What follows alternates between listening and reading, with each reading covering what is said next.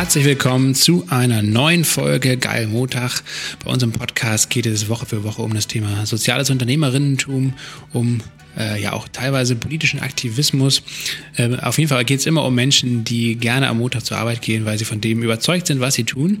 Und äh, über das sprechen wir mit Ihnen hier an dieser Stelle. Normalerweise ist auch mein Kompagnon Paul dabei, heute leider nicht. Das heißt, ich bin alleine am Start. Lasse ist mein Name. Und heute habe ich als Gast Ceci Leonard eingeladen. Ähm, die äh, hat die radikalen Töchter gegründet und zuvor schon beim Zentrum für politische Schönheit lange Zeit gewirkt als kreativer Kopf, als Planungschefin ähm, das ist euch vielleicht ja schon ein Begriff.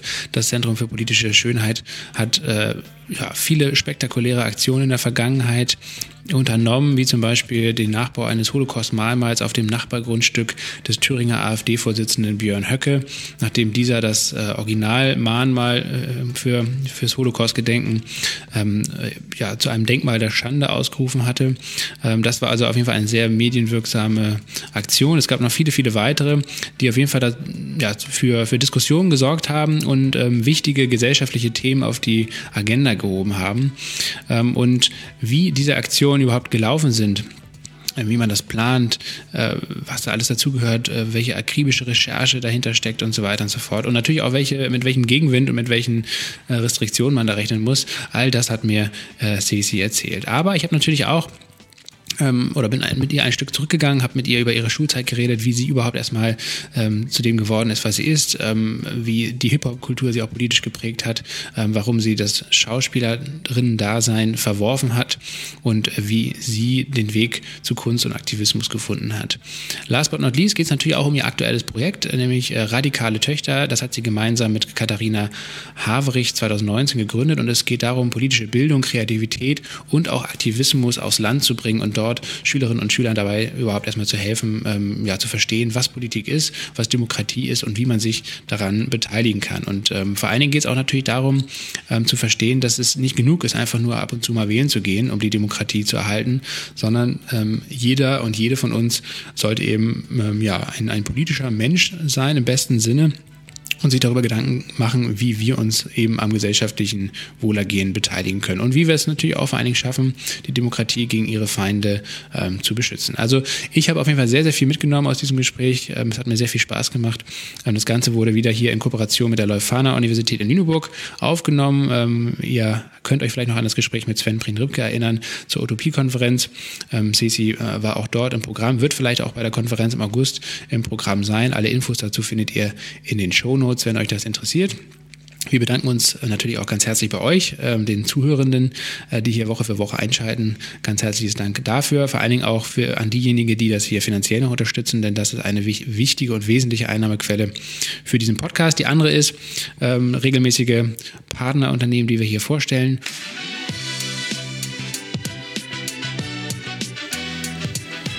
Moin Ceci, äh, herzlich willkommen bei uns hier im Geil Motor Podcast. Schön, dass du dir die Zeit genommen hast. Ähm, Paul ist ja heute leider nicht dabei. Wir haben hier zu zweit das Vergnügen. Wo treffe ich dich denn gerade an?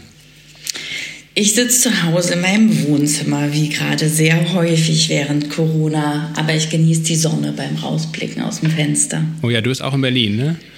Ich bin auch in Berlin. Dann, dann gucken genau. wir hier gerade in, den, in denselben Berliner äh, Sonnenhimmel. Oder naja, leichte Wolken, Wolken ziehen durch, aber zumindest ist es schön trocken und mal gucken. Ähm, heute Nachmittag werde ich vielleicht auch nochmal einen kleinen Spaziergang wagen. Aber du sagst ja, ähm, ja, gerade ist es öfter mal so, dass du zu Hause arbeitest. Wie war es denn vor Corona? Wie ist es denn generell so als Aktivistin? Hat man da so ein festes Büro oder ist man mal hier, mal da? Ist gerade für deine Arbeit ähm, für das Zentrum für politische Schönheit, da wart ihr auch viel im freien Feld, sage ich jetzt mal. Ne? Also viel unterwegs und viel äh, auf Reisen, oder? Ja, also ähm, damals mit dem Zentrum, das stellt man sich immer so vor. Das fand ich vor allem lustig, wenn Leute bei uns sich als Praktikanten oder Praktikantinnen beworben haben, dass sie dachten, dass man da so ein wildes Künstlerleben lebt, aber weit gefehlt. Ähm, viel von der Arbeit und jetzt auch bei den radikalen Töchtern, viel von der Arbeit besteht wirklich so ähm, aus Büroarbeit. Du musst irgendwie die die radikalen, provokativen Aktionen, die müssen ja echt gut geplant werden. Und ähm, das heißt, wir saßen im Zentrum auch viel im Büro auch, ähm, natürlich mit tollen Menschen, in einem ganz tollen Team und das ist jetzt bei den radikalen Töchtern genauso wieder. Also mein Montagmorgen startet eigentlich mit dem E-Mail-Durchsichten und dann ähm, im Jofix mit meinem mega tollen Team, mit dem ich zusammenarbeiten darf. An dieser Stelle auch Shoutouts raus an die Girls. Und ähm, ja, und wir reisen aber sonst halt, wenn kein Corona ist. Also ich hab, wir haben ein Büro ähm, und wir reisen sonst natürlich auch viel rum. Das kann ich ja nachher nochmal erzählen. Aber wir machen ja Arbeit, Workshop-Arbeit mit Jugendlichen auf dem Land und ähm, in Brandenburg, Thüringen und Sachsen. Genau, da kommen wir auf jeden Fall gleich nochmal ausführlich zu sprechen. Aber hat sich äh, durch Corona jetzt eure Art zu arbeiten auch äh, verändert? Also müsst ihr zum Beispiel diese Workshops irgendwie digital machen oder könnt ihr die trotzdem nach wie vor, ähm, zumindest bis vor kurzem, bis jetzt die dritte Welle losgegangen ist, irgendwie auch vor Ort machen?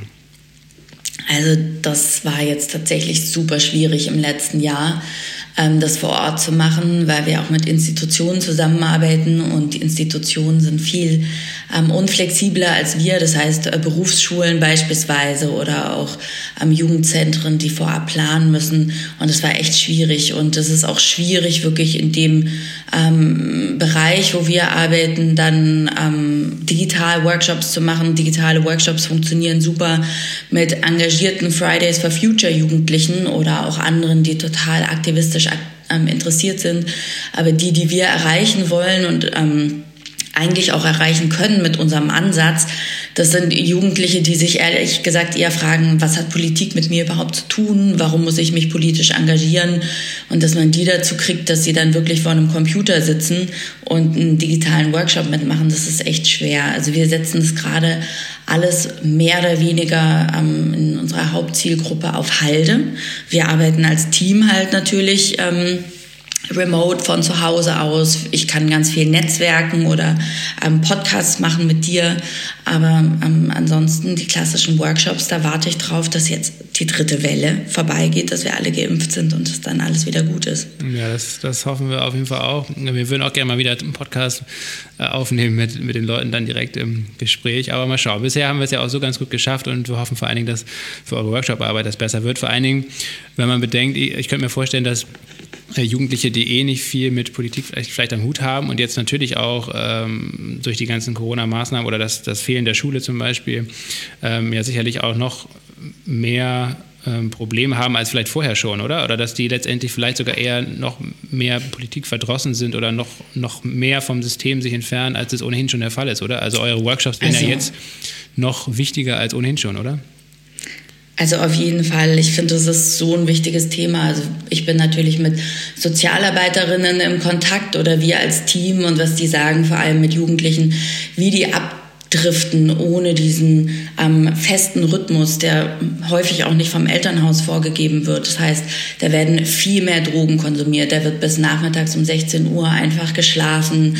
Ähm, dieser Antrieb, diese Ohnmacht, die davor schon da war, aber dann die Ohnmacht, die sich einstellt, wenn ich keinen festen Tagesablauf mehr habe, der ist unglaublich. Und ich fand, da war auch gerade in der letzten Zeit ein super Artikel von der Anna Meyer, ähm, die überhaupt sehr zu empfehlen ist als Journalistin, ähm, die nochmal hervorgehoben hat, ja, Staatsversagen, jetzt schreit die Mittelschicht plötzlich nach dem Staatsversagen, aber das Staatsversagen für so viele andere Menschen war schon so viel früher da. Und es wird natürlich jetzt in der Pandemie sichtbar, weil es auch uns betrifft, dass wir unsere Kinder nicht mehr in die Kita schicken können oder dass wir keine Impftermine bekommen für ähm, unsere Verwandten, aber ähm, es gibt an den Rändern der Gesellschaft schon immer so viele Menschen, die einfach keine Stimme hatten und keine, kein Gehör gefunden haben, keine Lobby haben, wo das Staatsversagen in so vielen Bereichen schon so viel früher sichtbar war. Ja, und genau da, ähm, das ist das Thema, den begegnen wir normalerweise und den können wir gerade nicht begegnen. Und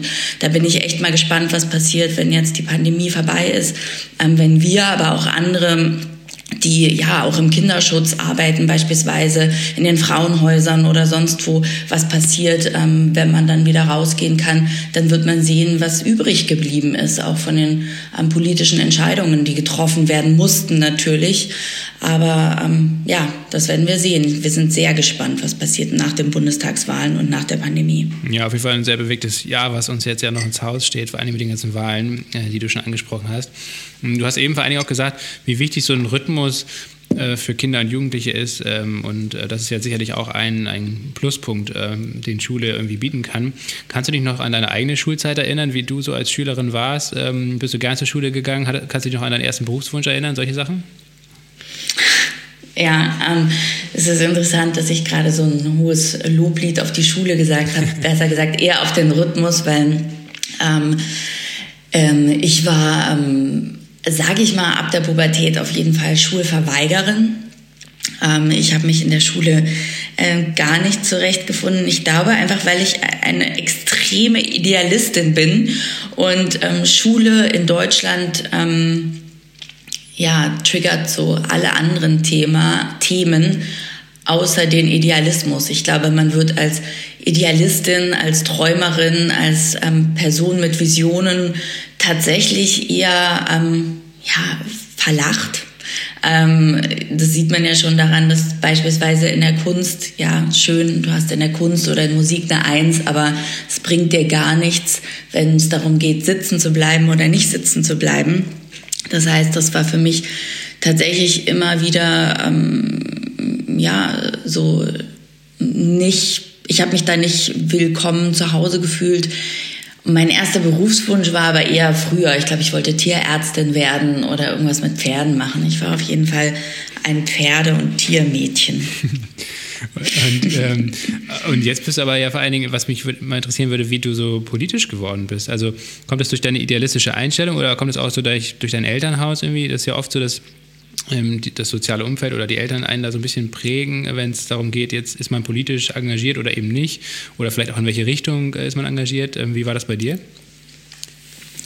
Ähm, ja, ich finde diese Frage immer sehr spannend, weil ich glaube, es gibt immer nicht diesen einen Punkt. Ich glaube, bei mir haben verschiedene Sachen dazu geführt, dass man politisch ist. Also vielleicht ein grundlegender Wert, einer meiner grundlegenden Werte ist wahrscheinlich Gerechtigkeit, der schon immer da war, ein hohes Gerechtigkeitsempfinden. Und ich glaube, das ist bei vielen ähm, Jugendlichen auch so. Also wenn wir mit unseren Jugendlichen darüber reden, ähm, ja, Politik hat mit mir nichts zu tun, dann kommen wir ganz schnell auf die Frage so, ab dem Moment, wo ich als junger Mensch oder überhaupt als Mensch äußere, das ist aber ungerecht.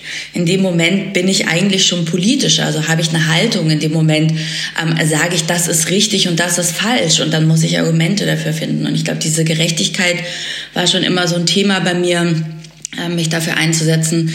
Meine Mama ist ähm, feministisch, mein Papa kommt aus Australien, das heißt, obwohl er natürlich weiß war und Englisch gesprochen hat, ähm, war das für mich immer ein peinlicher Moment als Kind, ähm, wenn eine andere Sprache gesprochen wurde in den öffentlichen Verkehrsmitteln oder wenn die schwäbische ähm, Bäckerei Fachverkäuferin mein Vater einfach nicht verstehen wollte, ähm, wenn er mit Akzent gesprochen hat. Ich glaube, solche Erfahrungen sind Erfahrungen, die dazu führen, dass man das Gefühl hat, ähm, ja, man ist vielleicht ein bisschen mehr anders. Ähm, es gibt Ungerechtigkeiten. Man muss sich für ähm, Menschen, denen es nicht so gut geht wie einen selber, muss man sich einsetzen und dann ähm, hat mich wahrscheinlich aus dem Idealismus heraus, weil ich aus sonst aus einem sehr spießigen Stuttgarter Normalo-Stadtteil komme, ähm, die Hip-Hop-Kultur total geprägt. Also ich bin sehr früh mit ähm, 14 ähm, in die Hip-Hop-Kultur reingerutscht, ähm, bin ins Sprain gekommen. Wie gesagt, ich war schon immer künstlerisch affin, aber mich hat es einfach wahnsinnig begeistert, plötzlich nicht nur mehr auf meinem A4-Papier oder im Kunstunterricht oder wo sonst Kunst machen zu können, sondern plötzlich eine Spraydose zu haben und das im Stadtraum tun zu können und mich da auch, was mich vor allem, glaube ich, auch mit inspiriert hat, war einfach die ähm, politische Hip-Hop-Kultur, natürlich vom Public Enemy geprägt, ähm, mit rassistischen Themen natürlich auch, aber mit Jugendlichen in Kontakt zu kommen, die so ganz anders sind als meine Mittelschichtsherkunft. Das hat mich ja auch politisch interessiert und mich dann darüber auch auszudrücken. Ich habe dann angefangen ähm, auch zu rappen, auch als Frau zu rappen. Das war auch schon immer politisch. Also du warst teilweise einfach die einzige Frau, das einzige Mädchen in deiner Crew ähm, auf Konzerten. Ähm, ich bin damals mit meiner ähm, Kollegin, wir hatten eine Frauencrew, tatsächlich eine ähm, DJ und ähm, eine Mitrapperin, die Lou. Ähm, wir sind damals auf Konzerte gegangen, ähm, wo unsere Star-Jungs aufgetreten sind und sind dann mit unserer Minidisc am Schluss ähm, ja bei der Open Mic Session einfach hingegangen und haben gefragt, hey, ist es okay, dass wir unsere Beats noch spielen und ein, zwei Songs und sind dann einfach auf die Bühne gegangen, haben uns unsere Bühne genommen. Ich habe das damals nicht so wahrgenommen, aber jetzt rückblickend war das auf jeden Fall feministisch und politisch damals, was wir gemacht haben. Ja, ich kann das gut nachvollziehen, weil ich habe ich hab zehn Jahre ähm, Breakdance gemacht. Und ah. ich bin ah. auch so ein bisschen mit Hip-Hop groß geworden, also weniger, weniger mit Sprayen. Also ich, viele Leute in meinem Umfeld haben gesprayt und, und, natürlich auch gerappt und so weiter. Also alles, was bei Hip-Hop Hip dazugehört. Mein Metier war dann eher so das Tanzen. Und ähm, da war dieses Missverhältnis zwischen Männern und Frauen eigentlich auch immer da. Also das waren auch ganz wenige Frauen, die dann dabei waren und die dann damit getanzt haben und diese Hip-Hop-Kultur. Und das finde ich immer, fand ich eigentlich immer so schade oder das hat sich, glaube ich, auch schon ein Stück weit gebessert. Aber da geht es natürlich immer um, um Gerechtigkeit und so weiter und um, um irgendwie eine Stimme erheben. Auf der anderen Seite ist es dann aber auch eine sehr männlich geprägte ähm, Kultur. Ne? Und ähm, das ist für mich immer so ein bisschen die Schwachstelle bei, bei, bei der Hip-Hop-Kultur gewesen, auch dieses, dieses Machohafte. Und äh, ich hatte da hohen Respekt eigentlich vor den Frauen, die dann da bei uns getanzt haben ähm, und den, auch den Mut aufgebracht haben, da in so einer Männerdomäne mitzumischen und, und dann einfach in den Kreis zu gehen und loszutanzen. Und genau das Gleiche ist, glaube ich, mit dem Rappen oder mit dem Sprayen, oder? Also ich stelle mir das so vor, dass es doch auch ein Stück Überwindung gekostet hat, einfach in so einer männerdominierten Szene irgendwie aktiv zu werden, oder? Als Frau? Ähm, ich, ich, glaube halt, also ich glaube, das ist voll richtig, was du sagst. Ne? Es gab halt so ganz viele verschiedene Strömungen.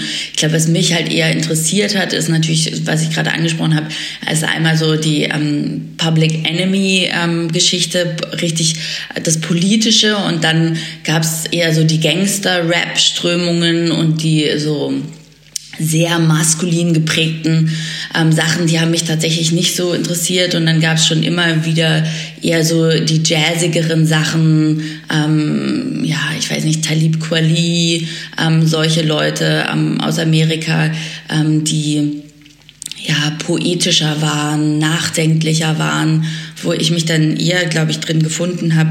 Ich weiß nicht, ob es mich Überwindung gekostet hat. Ich glaube, ich habe mich einfach nicht so zu Hause gefühlt zu der Zeit ähm, mit dem, was gleichaltrige äh, Mädchen und Frauen in meiner Schule so gemacht haben als Hobbys. Also ähm, ich habe mich da de deutlich mehr zu Hause gefühlt deiner Szene. Aber ja, du hast recht. Also ich glaube, es ist echt immer noch so, ähm, dass es einfach so wichtig ist, ähm, dass es Frauen gibt, die sich da ihre Räume auch erobern und da ihre eigene Note mit reinbringen. Und das gibt es ja jetzt auch viel, viel mehr. Aber äh, man hört so raus, es war eher so die amerikanische, der amerikanische Hip-Hop, der dich interessiert hat, oder, oder hast du auch was Deutsches gehört? Weil ich meine, zu deiner Zeit, das war ja da wahrscheinlich Freundeskreis 0711 und da war ja in Stuttgart viel los eigentlich mhm. in Sachen Hip-Hop, oder? Ja, ja, doch, doch, die habe ich auch gehört. Ich muss sagen, ich war eher amerikanisch oder was ich sonst noch mochte, waren die Mannheimer, so Torch mhm. fand ich ganz toll, ähm, Cora E. Stimmt, Cora E war ähm, sicherlich dann ja irgendwie auch ein Vorbild. Ein genau. Stück weit. Auf jeden Fall. Ja, cool. Und, und dann bist du aber trotzdem Richtung ähm, Schauspielausbildung, glaube ich, gegangen. Ne? Und, und hast dann aber ähm, danach, ich habe das irgendwie in einem Interview gelesen, mit Erschrecken festgestellt, äh, ich zitiere dich da mal, ähm, das ist der Arschkriecher-Beruf schlechthin. Ähm, da habe ich gefragt, wie du zu dem Urteil gekommen bist. Also weil, weil du immer als Schauspielerin oder Schauspieler der Regie folgen musst oder, oder erklär mal, warum das ähm, dann doch nicht das Richtige für dich war. Naja, ähm, also ich bin dazu gekommen, ich habe, ähm, ähm, ich bin durch so eine Kinderserie, die lief auf dem ARD, die wurde in Stuttgart gedreht. Da habe ich meine erste Rolle bekommen. Ich glaube, es war mit 17. Die äh, Serie hieß Fabrics und da habe ich eine Sprayerin gesp äh, gespielt. So bin ich dazu gekommen. Und ähm, ja, mich hat es natürlich interessiert, so welche Geschichten werden auch über Frauen erzählt, so ähm, wie kann ich in tolle Kunst machen als Schauspielerin mit tollen Leuten zusammenarbeiten. Ähm, und dann gibt's da natürlich ein Riesengefälle zwischen ähm, den Arthouse-Filmen, die in Deutschland sehr, sehr wenig gemacht werden, ähm, den neuen Geschichten, die erzählt werden, die interessante Bildsprache, die verwendet wird, ähm, auch mit interessanten Leuten zusammenzuarbeiten und dann eigentlich dem ja, Kommerz im weitesten Sinne und dem Gefallen wollen und dem Diktat von der scheinbaren Quote. Ähm, ich glaube, da bricht sich natürlich jetzt gerade auch viel, viel mehr auf durch Streaming-Dienste wie Netflix und Amazon und was es nicht alles gibt. Also das ist total spannend, was da gerade passiert auf dem Gebiet.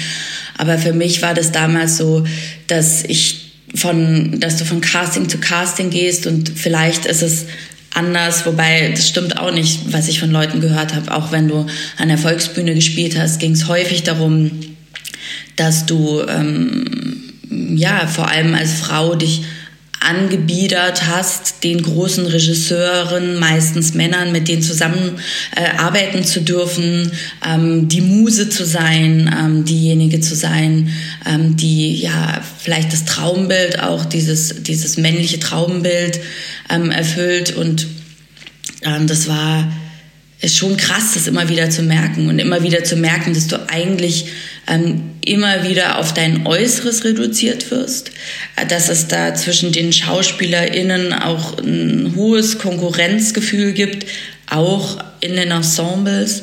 Und ähm, dass es da eben nicht darum geht, also wenn, wenn wir später vielleicht auf das Zentrum zu sprechen kommen, ne, was sind so Werte, die man vertritt, dass man ähm, bereit ist, für seine Werte von Gerechtigkeit einzustehen oder auch von Menschlichkeit. Oder jetzt gerade war ja erst der Fall ne, mit dem Intendanten Dörr ähm, an der Volksbühne, ja. der dann ge geschasst wurde. Aber ich meine, wie viel Jahre, ja, wie viel Jahre hat da Missbrauch stattgefunden ähm, an verschiedenen Häusern? Wie lange haben es ähm, Frauen unterdrückt, eben nicht zu sagen, was da passiert, wie Machtstrukturen missbraucht werden? Und das ist überall so. Und ähm, ich glaube auch in der Taz schrieb eine, ja, dass es vielleicht diesen MeToo-Moment gerade in der, in der Kunstszene, in, ähm, in Kunst- und Fernsehszene in Deutschland eigentlich noch gar nicht gab. Ähm, da hat sich vielleicht noch keine wirklich getraut aufzusprechen, was da passiert. Und ich glaube, da ist als SchauspielerInnen, Männer wie Frauen, da treffen sich viele Menschen, die natürlich einfach hoffen, den Durchbruch zu haben, die hoffen, ähm, ihre Kunst machen zu können. Und das ist natürlich abhängig von anderen, von ProduzentInnen, von RegisseurInnen. Und deswegen ist man bereit, da viel zu schlucken und einfach viel die Klappe zu halten. Und das ist, finde ich, schrecklich. Mhm, das kann ich gut verstehen. Äh, ähm, meinst du, dass es auch in anderen ähm künstlerischen Berufen so, also zum Beispiel Musikerinnen, Musiker, ähm, wo dann vielleicht der Produzent oder die Produzentin irgendwie so eine Machtposition inne hat und, und entscheidet, okay, das wird so gemacht oder eben nicht? Oder ist das eher, eher auch ein Problem beim Film, beim Theater, bei diesen Künsten? Ich glaube, das ist, das, ich glaube, das findet sich überall. Also es findet sich auch in der Politik. Ja, ähm, das also nicht nicht wegen einem nicht wegen einem Produzenten, ähm, aber das findet sich in der Politik, dass man ähm, ja aufsteigen möchte, Macht haben möchte, eine Machtposition kommen möchte und deswegen bereit ist, seine Ideale zu, äh, zu verraten. Ja. Und ähm, ich glaube, ähm, was Künstlerinnen angeht, ist das vielleicht in einer Art und Weise vielleicht schon ähm, ja, man dadurch, dass es die sozialen Medien gibt, die auch absoluten Fluch sind, aber man hat natürlich auch die Möglichkeit, durch Instagram und so weiter und so fort, sich ein Stück Freiraum wieder zurückerkauft zu haben, als Star seine eigenen Geschichten zu erzählen und nicht nur darauf angewiesen zu sein, was dann von der Presse übereingeschrieben wird. Also das, das könnte ich mir vorstellen. Aber auf der anderen Seite, ja, ähm, da bewundere ich jeden, der bereit ist, so seine Idealen nachzugehen. Kommen wir mal auf deine Arbeit beim Zentrum für politische äh, Schönheit zu sprechen. Hast du eben schon kurz angesprochen, dass war dann, glaube ich, in der Zeit 2008, 2009, ne, wo, ähm, wo du Philipp Bruch kennengelernt hast, glaube ich, auch, auch einer der Mitgründer und ähm, wo ihr die erste Aktion gemacht habt. Ich glaube, das war so eine, ein Dokumentarfilm über eine ähm, Rohstofftraderin äh, bei der Deutschen Bank, wenn ich das richtig gelesen habe, ähm, mhm. wo es darum ging, ähm, ja, also dass äh, natürlich ein, ein großer Markt, ähm, also ein, ein, Nahrungsmittelmarkt besteht, wo auch viel äh, gehandelt wird, also letztendlich eigentlich gar nicht ähm, nur das physische Gut, sondern vor allen Dingen auch äh, Preisspekulation betrieben wird. Und ähm, in der Dokumentation ging es dann darum, dass letztendlich äh, diese, diese Traderin festgestellt hat, ja, dass durch, durch ihre Handlungen, durch ihre Preistreibereien da äh, wahrscheinlich so viele Menschen ums Leben gekommen sind, äh, ja, wie bei manchem Diktator oder so. Ähm, kannst du das nochmal so ein bisschen beschreiben, diese, diese Entstehungsgeschichte und dann natürlich auch, wie sich das entwickelt hat. Ihr seid dann ja wirklich sehr, ähm, sehr bekannt geworden und, und sehr groß geworden, auch in der öffentlichen Wahrnehmung in den Folgejahren. Ja, genau. Ähm, genau, ich habe ähm, Philipp durch dieses Projekt mehr oder weniger kennengelernt. Das war aber 2011. Ähm, er hat 2009 zusammen mit ähm, André Leipold das ähm, Zentrum für politische Schönheit gegründet.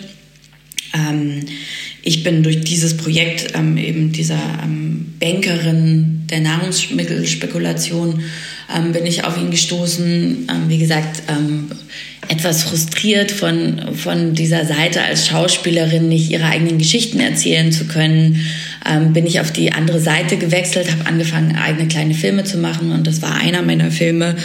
Und ähm, dann haben wir angefangen mit dem Zentrum. Die nächste größere Aktion, die ich mit dem Zentrum zusammen dann gemacht habe, war 2014 die Kindertransporthilfe des Bundes. Und ähm, ja, schon in dem Nahrungsmittelspekulationsfilm ähm, gab es einen Punkt, wir hatten dann ein Interview mit dem Pressesprecher der Deutschen Bank, ähm, wo wir ja, ihn angerufen haben und ihn dazu befragt haben.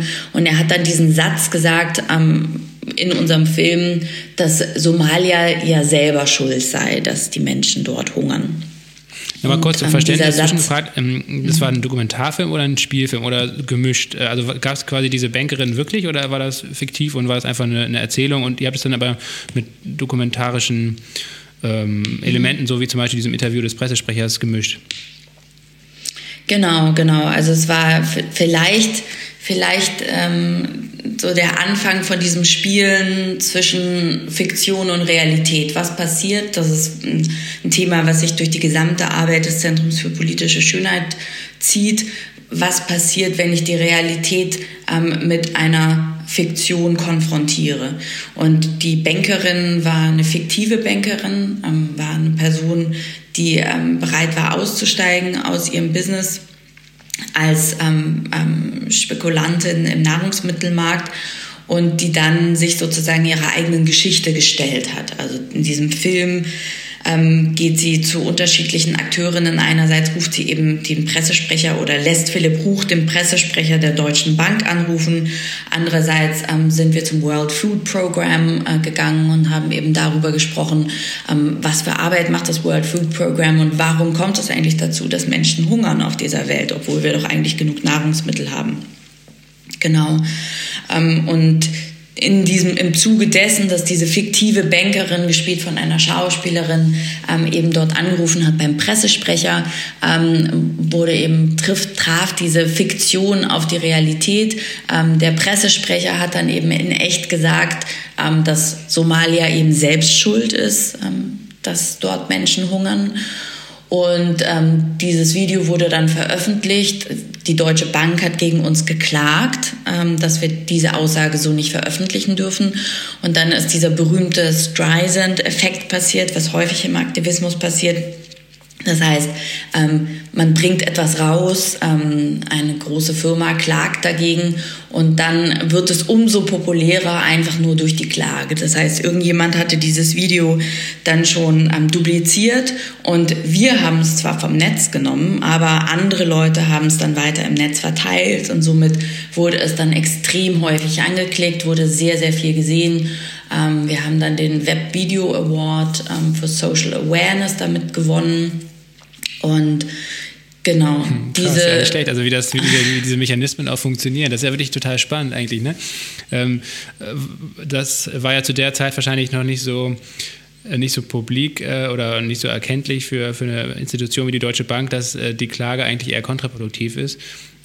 Ähm, haben sich ähm, haben sich in, oder würden so eine deutsche Bank würde die heute anders darauf reagieren, äh, wohl wissend, dass es eben vielleicht äh, in die andere Richtung laufen kann. Und warum heißt es eigentlich Streisand-Effekt? Kannst du das nochmal erklären? Das würde mich auch mal interessieren. Hat das was mit Barbara Streisand zu tun? Oder? Genau, es hat was mit es hat was mit Barbara Streisand zu tun. Nämlich sie hat nämlich auch ähm, sie ist dagegen vorgegangen, dass ähm, Menschen ihre ähm, Villa zeigen, ah, okay. öffentlich zeigen, ihren Wohnort. Und durch das dagegen Vorgehen ähm, wurde es dann erst richtig öffentlich. Also dann, dann kamen die Bilder ins Netz und davor war es einfach nur irgendein Haus und danach wusste jeder, dass, äh, dass es Streisand's Haus ist, gegen das sie vorgeht. Okay.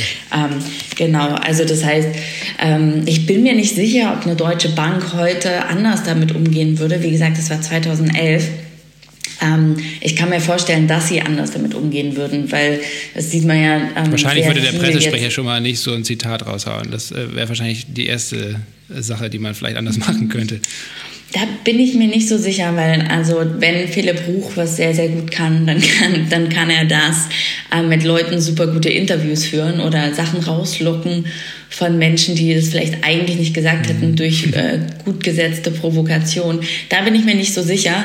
Aber ähm, ja, also ich, ich glaube, sie würden nicht mehr klagen. Und das ist auch, also in, in der nächsten Aktion, die wir mit dem Zentrum gemacht haben, die Kindertransporthilfe des Bundes, die ich vielleicht kurz näher erzähle. Es war ähm, eine Aktion, die wir gemacht haben zu, ähm, zum Bürgerkrieg in Syrien. Ähm, der damals noch im Bürgerkrieg war, ähm, ja, gerade ähm, trotzdem schon fast drei Jahre im Gange.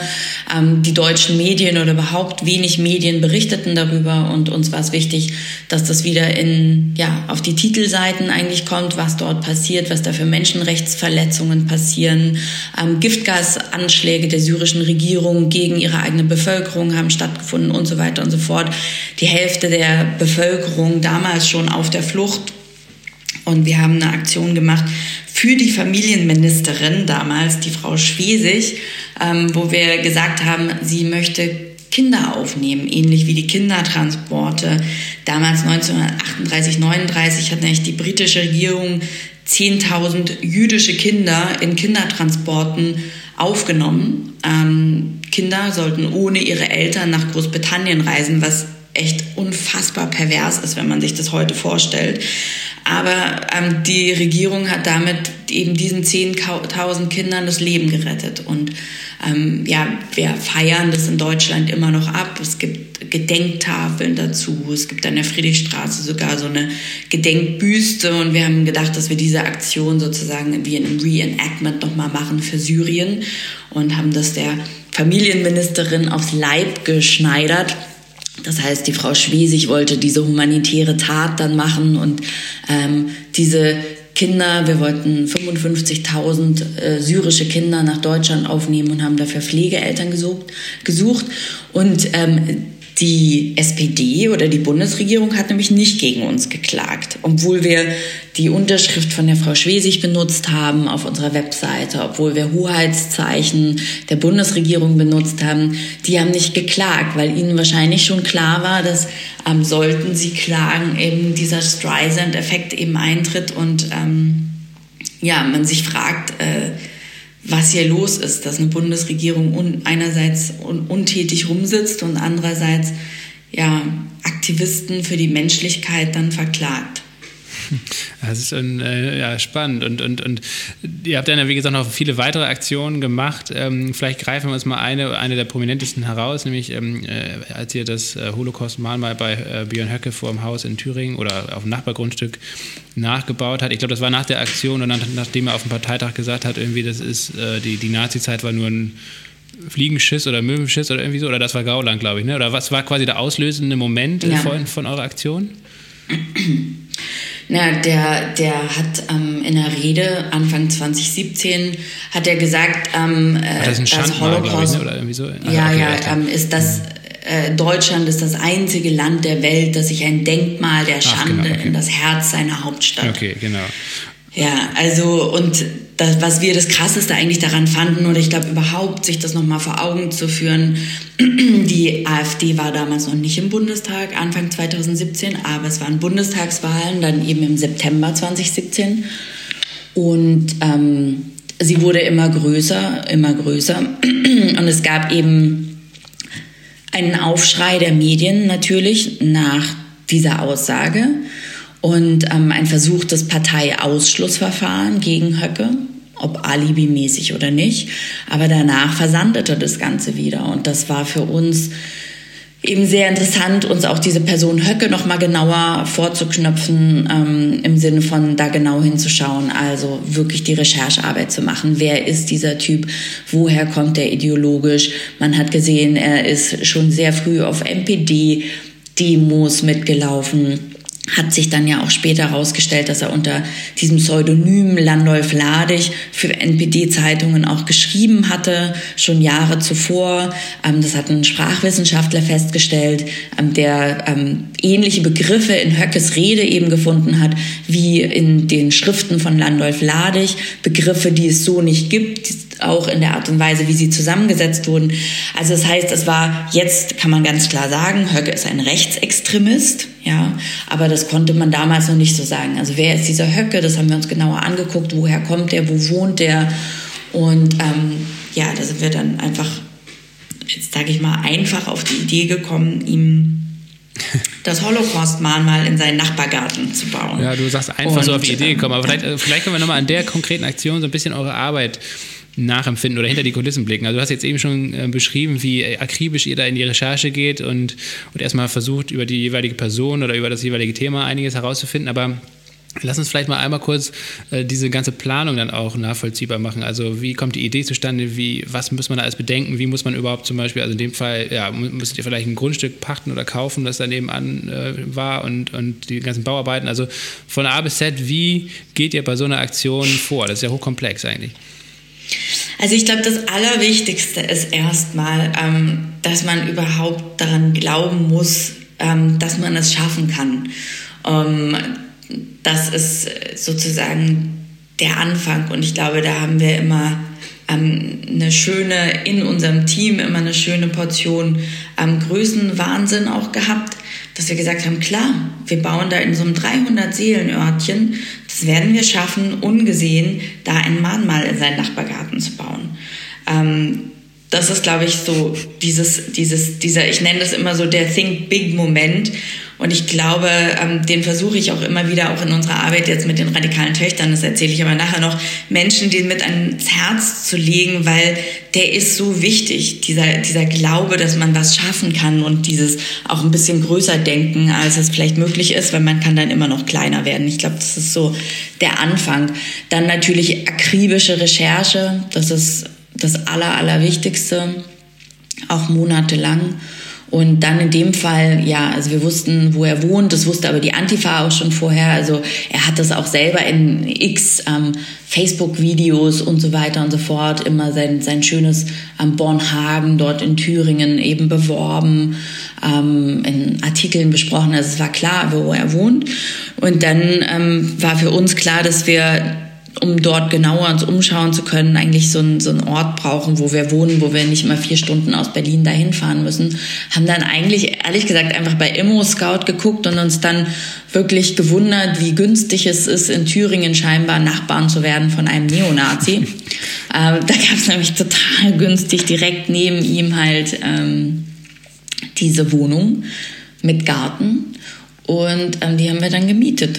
Und ähm, ja, dann durch diesen Garten war eigentlich dann schon relativ früh klar. Also dieses Mahnmal, diese Idee, dass, dass er dieses Mahnmal, also dass er mit unserem Geschichtsverständnis, auf das wir uns geeinigt haben als deutsche nach 45, ja, dass er damit einfach tagtäglich konfrontiert werden muss und dass seine komische Forderung von einer 180-Grad-Wende ähm, in, der, in der Erinnerungspolitik Deutschlands, dass das ähm, nicht zu machen sein wird mit uns und ähm, ja und dass es dafür ein Denkmal braucht in seinem Garten, dass er das sehen muss und nicht nur in Berlin. Und, und dann geht es eben darum zu gucken, wie kann man das umsetzen. Dann guckt man einfach so, okay, hm, Beton, Betonstelen, die eine Tonne an sich wiegen, lassen sich vielleicht nicht so gut umsetzen. Aber was gibt es denn da noch für Möglichkeiten? Vielleicht theatralere Möglichkeiten. Und wir haben es dann letztendlich Theaterbeton genannt. Okay, das war einfach ein bisschen schneller zu machen und so weiter. Aber ich habe das, ja, hab das ja nur gemietet. Also gab es da irgendwie Probleme mit dem Eigentümer? Also, weil da einfach im Garten dann so baulich, bauliche Maßnahmen einführen, durchführen, das gab dann wahrscheinlich auch Probleme, ne? Ähm, naja, wir haben, wir haben das gemietet. Ähm, man genießt in Deutschland zum Glück als Mieter und Mieterin einen hohen Schutz, wenn man regelmäßig seine Miete bezahlt ähm, und das Objekt pfleglich behandelt, dann ähm, hat man das erstmal gemietet und dann kann man, außer man klagt auf Eigenbedarf, dann nicht mehr so ra leicht rausgeklagt werden. Und dann haben wir noch angeschaut, ähm, wie das ist. Wir haben dann beim Gartenbauamt, glaube ich, war das in Thüringen nachgeschaut. Ach, wie ist das denn eigentlich? Ähm, darf man sich denn als Mieter einfach so ein, ein Denkmal in seinen Garten bauen? Und dann stand da tatsächlich, ich bin mir jetzt nicht mehr ganz genau sicher, aber da stand da tatsächlich irgendwie sowas, dass man, wenn es nicht höher ist als drei Meter, dass man das dann darf. Und dann die deutsche Bürokratie so ist ja wirklich äh, ja, äh, immer wieder faszinierend, ein Stück weit auch, ne? Ja, also ich, ich würde da auch wieder den Mut geben, Recherche, Recherche, Recherche, einfach bei allem nachschauen, ähm, sich absichern, da steht dann wirklich alles ganz genau und wenn man sich dann dran hält, ähm, darf man sich auch ein Denkmal in seinen Garten bauen. Wie ist denn weitergegangen? Also wann hat er das gemerkt äh, und wann ist das Ganze quasi aufgeflogen, in Anführungsstrichen, beziehungsweise wann habt ihr die Bombe platzen lassen? Ähm, wir haben die Bombe platzen lassen. Wir wollten sie an einem Montag platzen lassen, weiß ich. Wir mussten sie dann aber an einem Mittwoch platzen lassen, weil ähm, wie gesagt, die AfD war gerade ähm, reingewählt worden in den Bundestag. Ähm, es gab dann Koalitionsverhandlungen, weiß ich noch, ähm, zwischen FDP, Grünen und SPD. Und ähm, diese waren gescheitert, die Koalitionsverhandlungen. Und ähm, an dem Tag in der Nacht, wo wir rausgehen wollten mit dieser Aktion, waren diese Koalitionsverhandlungen gescheitert. Und es war halt für uns ganz klar, oh Gott, wir können auf gar keinen Fall mit dieser Aktion rausgehen. Weil das kein Mensch interessiert deswegen, äh, jetzt aktuell, sondern äh, das alles überlagert. Ja, also die Medien, alles, also die Medien waren voll von diesen Koalitionsverhandlungen. Und mit Lindner. Es hätte keinen interessiert. Ja, ja, genau, mit Lindner, stimmt. Besser nicht regieren als falsch regieren. Genau, genau. Ähm, da hätte ein Mahnmal in Bornhagen nicht so richtig interessiert. Ähm, wir haben dann noch mal zwei Tage länger gewartet. Das war alles wirklich halt hemdsärmlich, ähm, wenn man sich das jetzt vorstellt. Also es war unter unter Zelten haben wir da das Mahnmal gebaut, unter mehreren Zelten. Es sah aus wie so ein, ja, ein, Camp von Geflüchteten ähm, neben ihm im Nachbargarten mit so wie eine Zeltstadt unter der das stattfand. War wirklich ein Wunder, ehrlich gesagt, dass er nicht früher mal gucken gekommen ist. Und ähm, ja, wir haben das dann an dem Mittwoch, zwei Tage später, ähm, dann an die Presse gegeben, unsere Pressemitteilung ähm, rausgegeben, gesagt, das steht jetzt dieses Mahnmal hier. Ähm, die ganze Aktion ging auch viel, viel weiter als das Mahnmal. Wir haben ja behauptet, dass wir äh, den Höcke überwacht haben.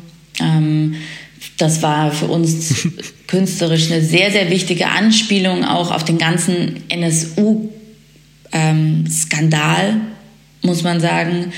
Ähm, was und die Frage, die wir damit aufstellen wollten oder ja, in die Debatte bringen wollten, ist so, wie müssen wir Rechtsextremisten als Zivilgesellschaft vielleicht äh, bewachen, ähm, im Auge behalten, wenn es der Staat nicht tut, äh, siehe NSU ähm, wenn das unerkannt bleibt und vor allem, wenn sie dann als ich sage jetzt schrecklich als demokratisch gewählte Partei im Bundestag sitzen. Ja, das ist ja immer wieder das Argument dann auch von vielen, wenn es darum geht, ähm, ja, dass die AfD doch so und so viel Redezeit bekommen muss und da und da gehört werden muss und dass auch Menschen, die ganz klar verfassungsfeindlich, menschenfeindlich sich äußern, ähm, dass man dann immer wieder diese, dieses Argument bringt, naja, sie wurden ja demokratisch gewählt und so weiter und so fort.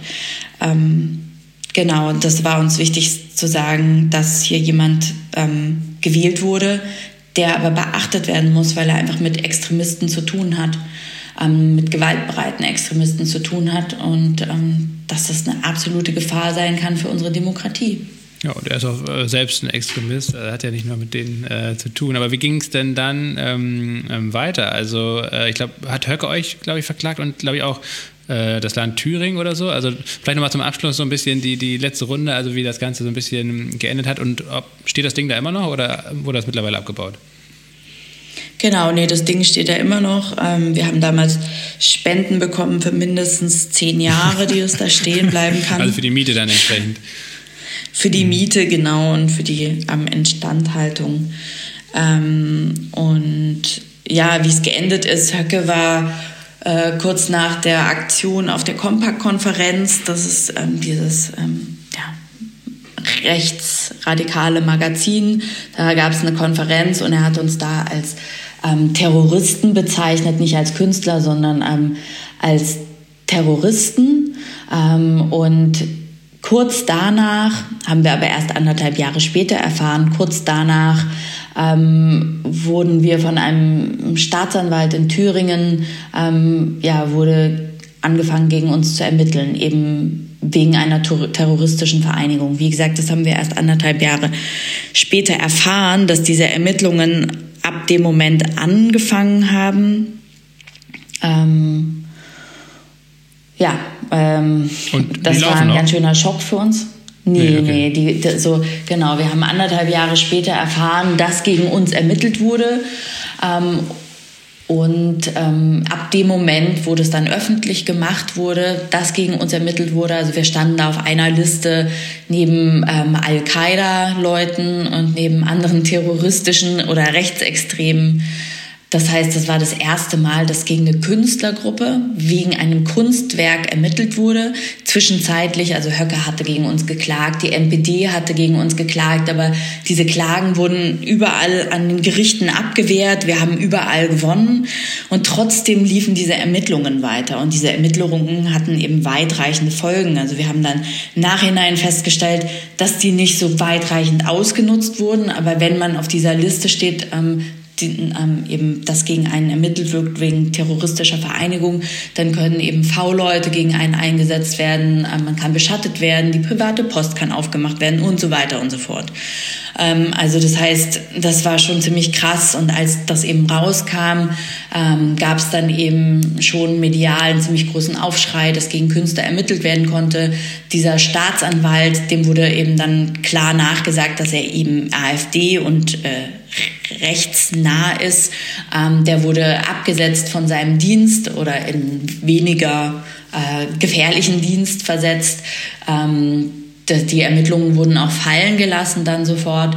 Aber das war natürlich ein krasser Moment. Also das muss man sich mal vor Augen halten, dass tatsächlich gegen Künstler ermittelt werden konnte und dass wir nichts davon erfahren mhm. haben. Ja. Du hast dich jetzt sehr oder ihr habt euch insgesamt sehr ähm, eingängig und sehr ausführlich mit der AfD beschäftigt, mit dem, was sie tun, mit, mit welchen Personen äh, oder welche äh, Personen da aktiv sind und was äh, für einen Background die haben. Was glaubst du, warum äh, eine Partei wie die AfD überhaupt so erfolgreich geworden ist? Oder jetzt ja generell, das ist ja eigentlich auch ein Trend, den man auch in anderen Ländern sieht, dass Populisten, vor allem auch Rechtspopulisten, ähm, immer, immer stärker werden. Hast du irgendwie so ein so eine Ahnung, was irgendwie schiefgelaufen ist so in den letzten Jahren? Ist das, ist das ein Systemversagen? Ist das ein Versagen der, ähm, der Protagonisten, also vielleicht auch der anderen Parteien, der anderen Politikerinnen und Politiker? Ähm, was, sind so deine Gedanken dazu? Also ich kann meine Gedanken dazu sagen ähm, und trotzdem glaube ich, da gibt, das ist so ein weitreichendes Thema, also von so vielen verschiedenen ähm, Blickwinkeln zu betrachten. Ähm, mein Blickwinkel dazu ist tatsächlich der, dass ich glaube, dass ähm, es da von den Parteien und den Angeboten, die ähm, andere Parteien in den letzten Jahren hätten wahrnehmen müssen, ähm, dass sie das nicht wahrgenommen haben, also in, in Deutschland zumindest. Also, dass ähm, ja, Interessen von Menschen nicht wahrgenommen wurden, die hätten wahrgenommen werden müssen, beispielsweise im ländlichen Raum, dass sich vor allem von der linken ähm, Seite man sich nicht mehr so um die Bürgerinnen und Bürger gekümmert hat, wie man es hätte machen sollen. Ich glaube, dass die AfD, also das ist das eine, ja. Das heißt, sich damit auseinanderzusetzen, wie kann ich als Partei Themen anders und besser setzen? Wie kann ich Menschen erreichen?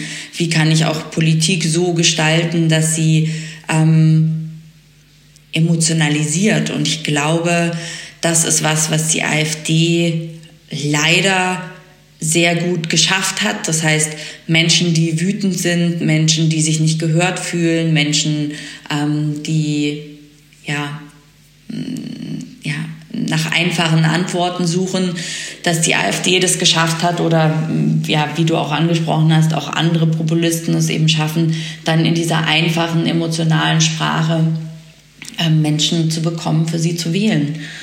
Und ähm, ich glaube, das ist ein Riesenthema, womit sich die anderen Parteien anfangen müssen, auseinanderzusetzen. Das ist eine schöne Überleitung eigentlich zu eurem äh, oder zu deinem jetzigen Hauptprojekt. Ne? Also ich glaube, beim Zentrum bist du nicht mehr tätig oder ist das, bist du noch da irgendwie aktiv? Nee, nee. genau. Ich bin, ich bin 2019 aus dem Zentrum raus und habe die radikalen Töchter gegründet. Genau, und von außen betrachtet wirkt das irgendwie so als, als das ist nicht als kompletter Gegenentwurf, aber schon irgendwie so ein, ein, anderer Fokus. Also ihr setzt eher, schaut eher auf die Individuen und sucht, glaube ich, gar nicht so sehr die große Bühne wie jetzt mit dem Zentrum, also große öffentlichkeitswirksame Aktionen, sondern ähm, äh, macht Workshops, guckt ähm, in die politische und ja auch, auch geografische Peripherie, sage ich jetzt mal, also primär auch auf im ländlichen Raum. Vielleicht kannst du mal beschreiben, ähm, was ihr konkret macht, wie ihr es macht und, und warum für dich so der Punkt gekommen war, eben das Zentrum zu verlassen und was Neues anzufangen. Also für mich war schon immer auch im Zentrum war so das Thema, wie können unsere Aktionen es schaffen, ähm, partizipativ zu sein. Also das war immer ein Riesenthema. Ähm, also mich hat schon immer interessiert, also Politik hat mich interessiert, Menschen zu politisieren hat mich interessiert, ähm, die Mittel der Kunst zu verwenden. Das hattest du ja gefragt. Also wie kann ich künstlerische Mittel so verwenden, dass sie Geschichten erzählen, dass sie Menschen emotionalisieren, dass sie ähm, uns wieder auf die Straße locken, uns politisch machen. Und das war eigentlich auch beim Zentrum immer Thema in unseren Aktionen. Ähm, auch jetzt beim Mahnmal natürlich, wie kann ich mitmachen, wie kann ich meinen Teil dazu beitragen, ähm, wie kann ich nicht nur wählen gehen, wie kann ich nicht nur eine Petition unterschreiben, wie kann ich anders mich politisch beteiligen. Und das ist eigentlich so der Grundgedanke von den radikalen Töchtern.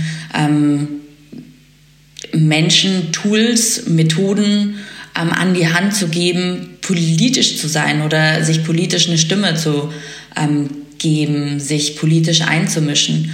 Ähm, ich habe immer gedacht beim Zentrum, es reicht nicht aus, wenn einige wenige das machen, was wir machen. Ähm, das müssen auch andere machen. Und ich glaube, was mich auch immer interessiert hat, ist, dass man auch mit der Recherche, auch mit den radikalen Töchtern gesehen hat, wenn wir so von den Rechtsextremisten sprechen ähm, oder von den Rechten, was da ein Riesenproblem war auch in letzter Zeit, ist, dass die super laut waren, ja, auch wenn man das sieht in den Querdenkern. Ja, es ist, es ist eine Minderheit, Gott sei Dank immer noch. Aber die sind super laut, wenn die auf die Straße gehen. Ähm, so viele Medien berichten über die. Es sind so die Leute, die in diesen Kommentarspalten, die, die genervt und wütend sind, die kommentieren eben unter den Artikeln in den Kommentarspalten. Und was die letzten Jahre eben so passiert ist, fatalerweise war, dass man dadurch das Gefühl hatte, wow, das sind richtig viele, ja, diese Leute.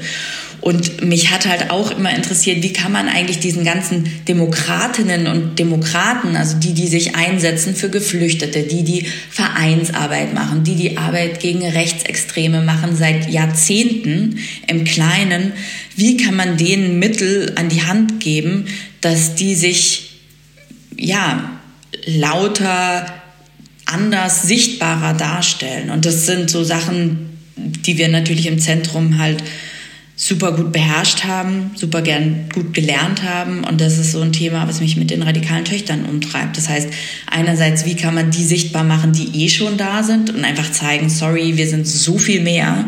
Es, sind so viel mehr Menschen, die sich ähm, für die Demokratie einsetzen, die einfach ähm, Menschen lieben, was Gutes wollen, was Gutes in die Welt bringen. Und dann auf der anderen Seite, wie kann man einfach die Menschen politisieren, die das Gefühl haben, boah, was hat denn Politik mit mir zu tun? Das hat eigentlich gar nichts mit mir zu tun. Und da, was ich ja vorhin schon gesagt habe, ich sage so, das hat alles mit uns zu tun. Und ähm, mit Jugendlichen darüber zu sprechen, halt wegzukommen von dieser politischen Bildung, so wie ich sie immer wahrgenommen habe, ne, dass man so sagt, so, oh, äh, ähm, das ist das Parteiensystem und da könnt ihr dann euch bewerben und ähm, das ist Regionalpolitik und so funktioniert Politik, bla, bla.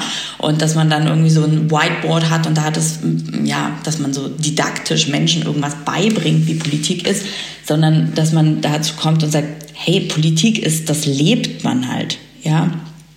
Ähm, dein Foto, was du auf dem Handy gemacht hast, ist politisch im Zweifelsfall. Lass uns darüber diskutieren.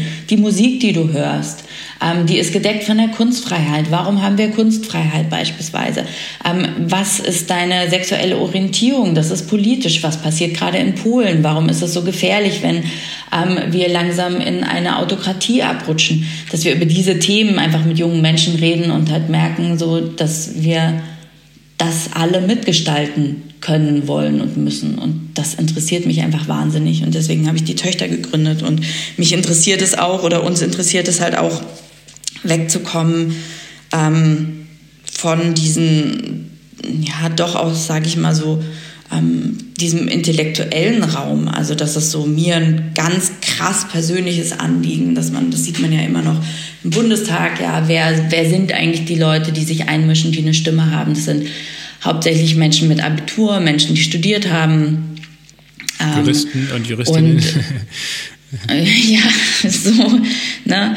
Ähm, aber dass man Menschen empowert, und das hoffe ich, dass wir das machen können mit unserer Arbeit, ähm, dass wir alle das Recht haben, uns politisch einzumischen und nicht nur das Recht, sondern in der Demokratie auch ähm, die Pflicht. Und ähm, ich glaube, das ist halt so unselbstverständlich für so viele Menschen, dass man das Gefühl hat, ich, darf ich wirklich was sagen? Zählt meine Meinung wirklich? Ähm, und das ist sehr oft bei Mädchen so, ähm, bei jungen Mädchen sich politisch einzumischen. Das ist sehr oft bei einer migrantischen Community so, dass man nicht das Gefühl hat, dass man sich jetzt einmischen darf. Und das interessiert mich einfach wahnsinnig, diese Menschen zu empowern, weil ansonsten werden wir immer nur ein verzerrtes Bild haben von den Leuten, die sprechen. Ihr fokussiert euch mit eurer Arbeit ja, glaube ich, auf, auch auf, auf den ländlichen Raum, ne? Ähm, du hast, wir haben ja jetzt eben schon mhm. darüber gesprochen, warum das auch sinnvoll ist, wahrscheinlich, weil, weil da eben auch viele Menschen sich abgehängt fühlen und, und, und denken, dass sie eben politisch eben nichts zu sagen haben und dann vielleicht eher dazu neigen, dann äh, zum Beispiel die AfD zu wählen oder generell radikal ähm, zu werden. Dennoch stellt sich für mich ja die Frage, in der Stadt gibt es ja wahrscheinlich auch viele, viele Probleme oder man könnte da vielleicht auch noch, noch mehr Menschen schneller erreichen, oder? Oder wie, warum habt ihr euch so entschieden, ähm, da erstmal aufs Land zu gehen?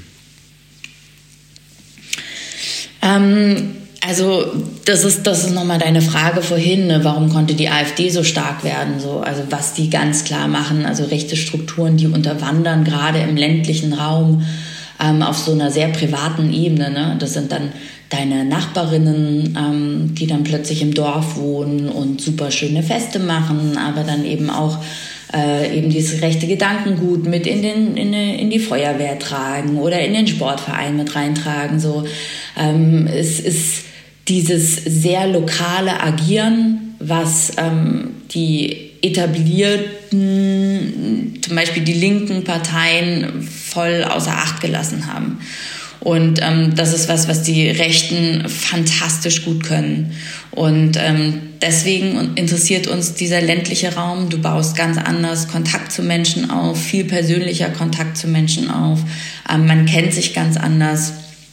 Ähm, es ist überhaupt so, dass es, also was uns interessiert, ist halt wegzukommen von diesem ähm, ähm, ja, also man muss hinkommen zu regionalem Arbeiten. Das kann man natürlich auch in, in, in seiner Stadt, im Kiez dann machen, aber im ländlichen Raum kann man es natürlich ähm, im ganzen Landkreis machen. Also ähm, man findet ganz anders Kontakt zu den Menschen. Ähm, es ist wirklich so, dass wenn man sich die Wahlergebnisse anguckt, dass man im Stadt, in der Stadt hat man die, die Fridays for Future Jugendlichen, auf dem Land hat man die eher nicht.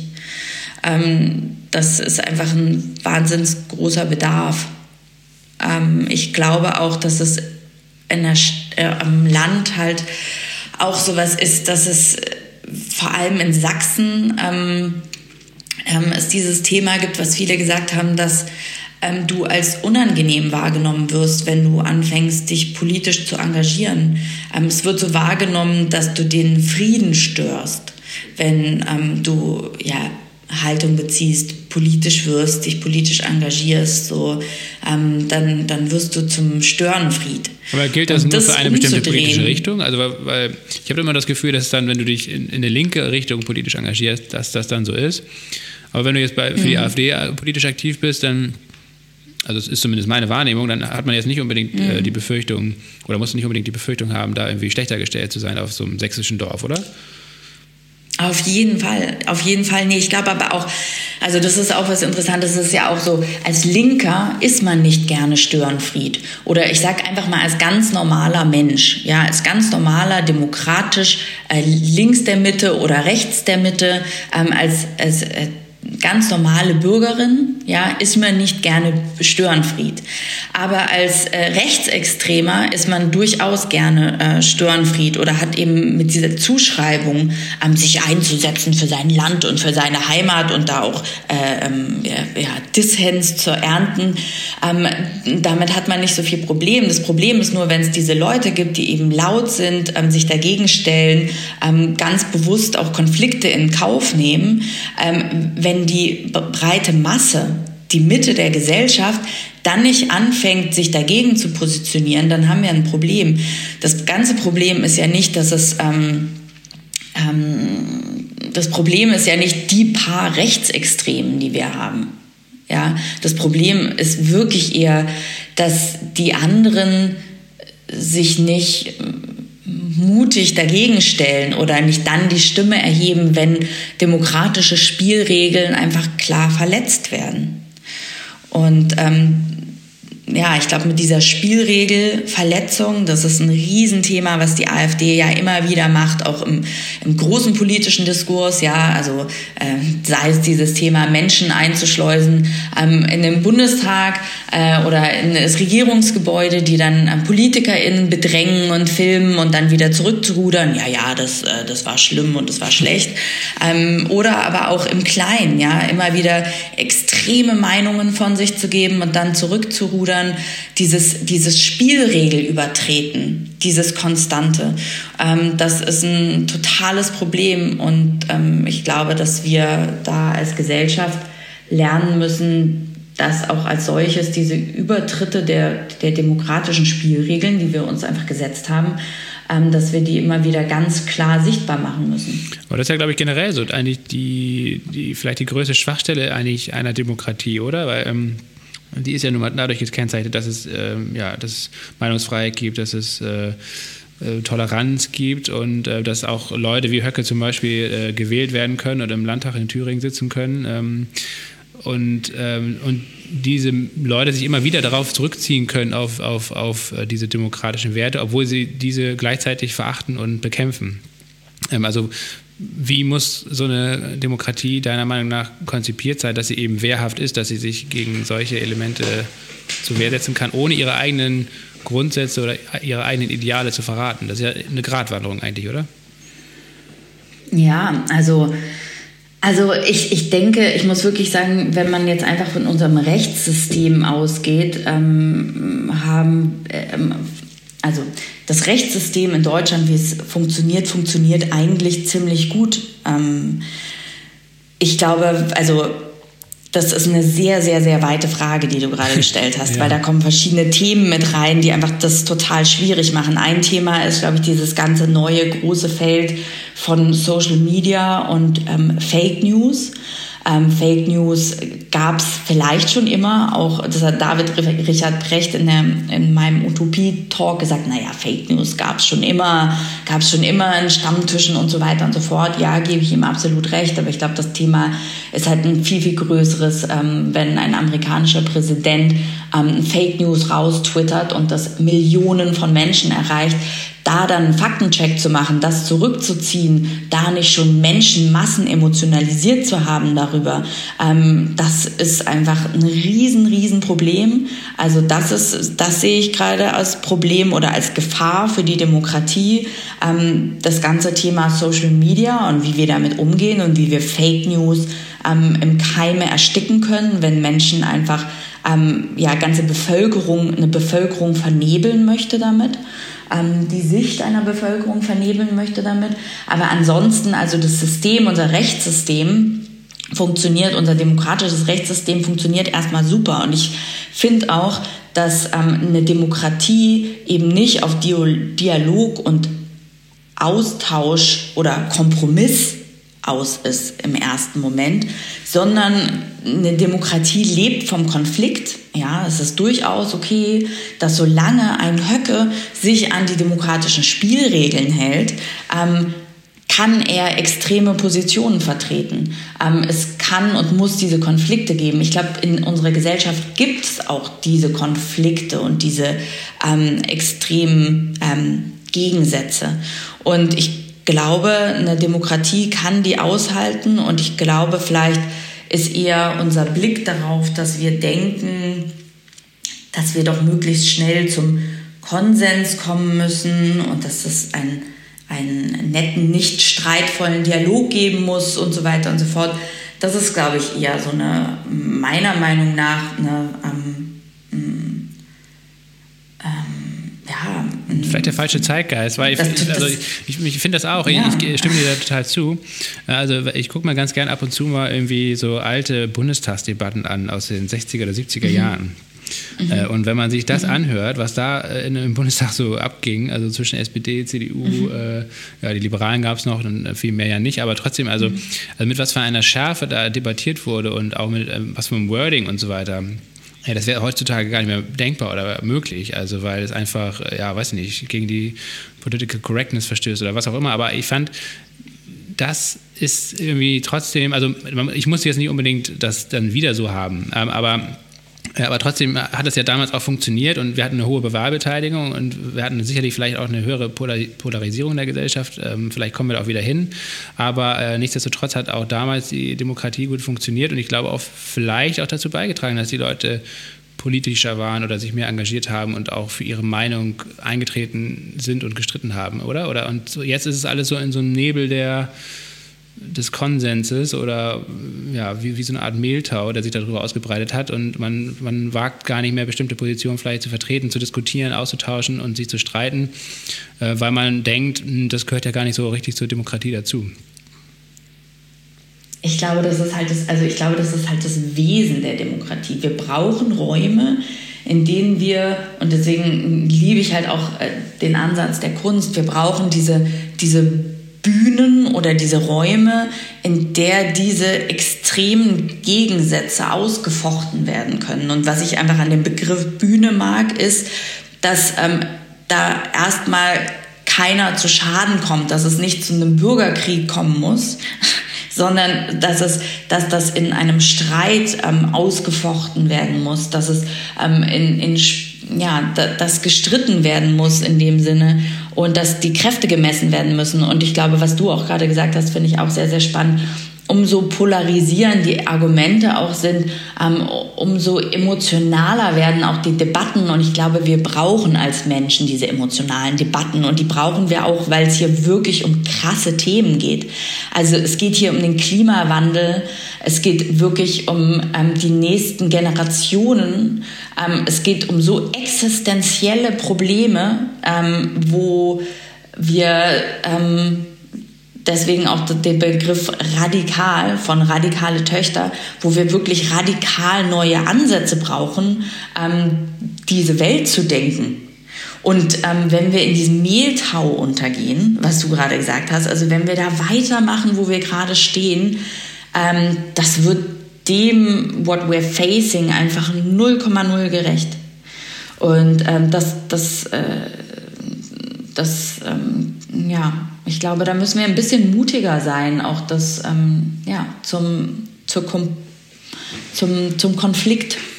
Ja. Wir müssen leider langsam so zum Abschluss kommen, aber zwei Zwei flotte Fragen möchte ich hier noch kurz äh, stellen. Äh, und zwar, äh, die eine äh, beschäftigt sich mit äh, Protest oder beziehungsweise du selbst hast dich ja jetzt viel mit Protest, mit Protestformen beschäftigt und vielleicht auch über, über ähm, ja, oder über Erfolgsparameter äh, dir Gedanken gemacht. Also was ich mich immer frage, warum ähm, manche Bewegungen erfolgreich sind und ihre Forderungen politisch auch durchsetzen können und manche eben trotz relevanter Ziele das eben nicht schaffen und sich das Ganze totläuft. Also Hast du da, äh, da gibt es ja sicherlich auch keine, keine kompakte Antwort, aber gibt es so eine Art äh, bestimmte Erfolgsparameter, bestimmte Muster, die man befolgen kann, wenn man sich jetzt politisch engagiert, wenn man vielleicht auch ähm, sich in einer bestimmten Bewegung irgendwie engagiert, politische Ziele verfolgt, ähm, die man beherzigen sollte, damit es dann vielleicht auch äh, zu einem Erfolg führt?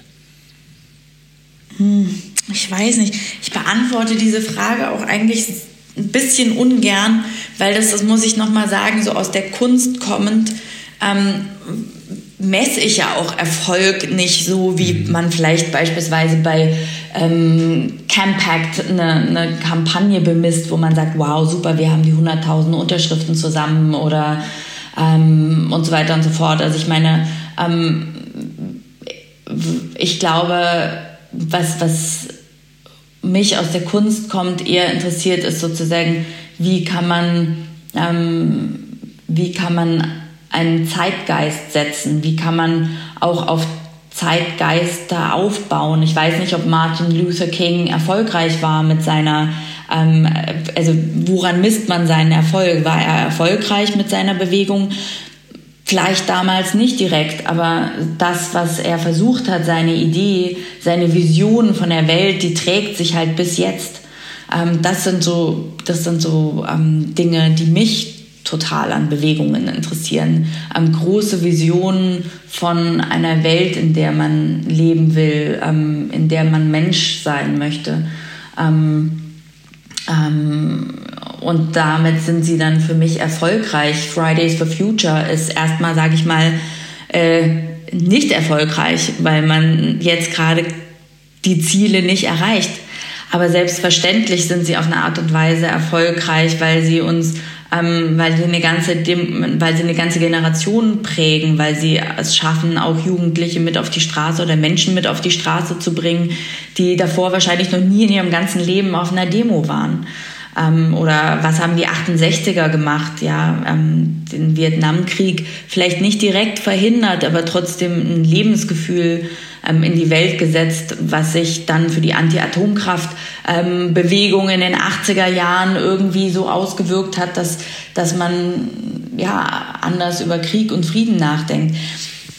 Mhm. Ich weiß nicht, das ist jetzt keine nee, ganz, ganz ich, direkte Antwort nee, das, darauf. Das, das gab es ja gar nicht. Also das hatte ich auch gar nicht so zum Ziel, weil du hast schon vollkommen recht. Das ist natürlich eine sehr, sehr weite Frage, die man auch einfach nicht kompakt beantworten kann oder wo es wahrscheinlich einfach gar keine Antwort gibt. Aber ich finde diese Dinge. Ich glaube, vielleicht nochmal wichtig zu sagen ist, wenn ich anfange, mich, also es geht ja darum, dass man, also mir geht es in allererster Linie oder auch mit den Töchtern darum, dass wir alle anfangen, wieder Lust zu haben, uns politisch oder für die Welt zu interessieren und wegzukommen von diesem Achtsamkeits-Yoga-Ding, hinzukommen, sich äh, um die Welt zu kümmern, um unsere Mitmenschen zu kümmern, uns dafür zu interessieren. Und wenn man dann nach dem Erfolg fragt, ist es schwierig. Ich glaube, da muss man, also weil ähm, viele Leute, glaube ich, denken, ah, oh, das wird eh nichts, da wird, das wird eh nichts bewegen, das wird eh nichts bringen. Deswegen ist die Frage, glaube ich, so viel wichtiger zu fragen, so, ähm, wenn ich mal alt bin, und auf mein Leben zurückschaue, wofür will ich selber sagen, dafür habe ich mich eingesetzt. Das war mir wichtig. Dafür wollte ich Haltung zeigen. Dafür habe ich mein Möglichstes getan, dass in dieser Welt was getan wurde. Ob es jetzt erfolgreich war oder nicht, völlig egal. Aber ich bin da rausgegangen. Ich war bei der Demo. Ich habe was verändert. Ich habe irgendwie für mich in meinem Leben versucht, ähm, ja, meine Haltung zu leben. Und ich glaube, diese Frage ist eine ganz, ganz wichtige. Ja, genau. Und ich, ich fand das auch super, ähm, wie du es beschrieben hast, ähm, ähm, dass man immer diese langfristigen Wirkungen äh, im Kopf behalten sollte. Ne? Also gerade wenn es um so große Themen geht wie den Klimawandel, das ist natürlich nichts, was man jetzt von heute auf morgen innerhalb von ein, zwei Jahren verändern kann oder in ganz konkrete politische Maßnahmen überführen kann. Äh, aber wenn man in, in, ein paar Jahrzehnten zurückblickt, dann äh, wird es vielleicht so sein, dass Fridays for Future ein ganz, ganz wichtiger Wendepunkt war, um, um bestimmte Dinge in Bewegung zu bringen und zu beschleunigen. Ähm, und wenn man dann Teil mhm. dieses Prozesses gewesen ist oder dieser Bewegung gewesen ist, dann kann man, glaube ich, sagen, dass man dann irgendwie auch ein, ähm, ja, vielleicht ein zufriedenes und glückliches Leben geführt hat oder da zumindest mit sich im Reinen ist irgendwie. Ne? Mhm. Ähm, das führt mich dann auch zu meiner letzten Frage, nämlich äh, zu deiner persönlichen Utopie. Wir haben ja, ja, diesen Podcast nehmen wir ja auch hier in Kooperation mit der Leuphana Universität in Lüneburg auf, auch in Vorbereitung zur Utopie-Konferenz im August. Und ähm, das war eigentlich eine schöne Überleitung jetzt. Ähm, ähm, du hast ja auch äh, ja, beschrieben, zum Beispiel Martin Luther King angesprochen, ähm, der, der seine Utopie geteilt hat und die ja zumindest ein Stück weit sicherlich irgendwie auch Realität geworden ist. Was ist denn deine ganz persönliche Utopie? Was, was stellst, wie stellst du dir die, Weg, die Welt von, äh, von morgen vor? Das ist eine sehr schwierige Frage, aber eine sehr wichtige Frage. also ich glaube, ähm, eine Utopie vielleicht von mir wäre, dass wir alle, ähm, dass es uns allen in Fleisch und Blut übergeht, dass das Leben und die Demokratie niemals fertig ist. Dass, ähm, dass wir immer daran arbeiten müssen und dass dieses Arbeiten daran super viel Spaß macht. Und dass es nie diesen Moment des Feierabends gibt, wo man die Beine hochlegt und dann mal fertig ist. Weil ich glaube, das ist so eine Grundannahme, vielleicht eine sehr deutsche Grundannahme, aber vielleicht überhaupt, dass man so denkt, oh, jetzt habe ich aber schon so viel in dieser Demokratie gemacht und jetzt haben wir aber schon uns so viel angestrengt und jetzt, wann ist es denn endlich mal fertig? Und ich glaube, diese Denke zu ändern, also die Utopie zu ändern, dass wir sagen, wir lieben es, in diesem ständigen Prozess zu sein als Menschen. Dass eine Beziehung ist nie fertig wir arbeiten ständig daran und es macht so viel Spaß. Das wäre eine Utopie und eine andere ganz konkrete Utopie ist es wirklich, dass es eine Welt ohne Hunger gibt. Ähm, eine Welt, in der jeder Mensch genug Essen hat. Ja. Das wäre eine unfassbar wichtige Utopie. Und die eigentlich auch ähm, eigentlich gar nicht so weit entfernt ist. Wenn man es mal irgendwie vernünftig hinbekommen würde, könnte man die wahrscheinlich sogar recht schnell Realität werden lassen. Ja, und die andere ehrlich gesagt ja. auch. Also dieser Mindset, dass es Spaß macht, niemals fertig zu sein, ähm, das könnte man auch hinkriegen. Alles klar, das ist ein schönes Schlusswort. Ähm, Ceci, vielen Dank. Ähm, dass du dir die Zeit genommen hast. Vielen Dank, äh, dass du bei uns im Podcast warst. Und ähm, ja, ich wünsche äh, dir und euch auf jeden Fall alles Gute weiterhin, dass es schnell wieder losgeht mit der, mit der richtigen Arbeit äh, an den Schulen, dass es da, dass da bald wieder starten kann. Und ähm, ja, dann auf bald, würde ich sagen. Ja, auf bald. Vielen Dank. Ciao. Ciao.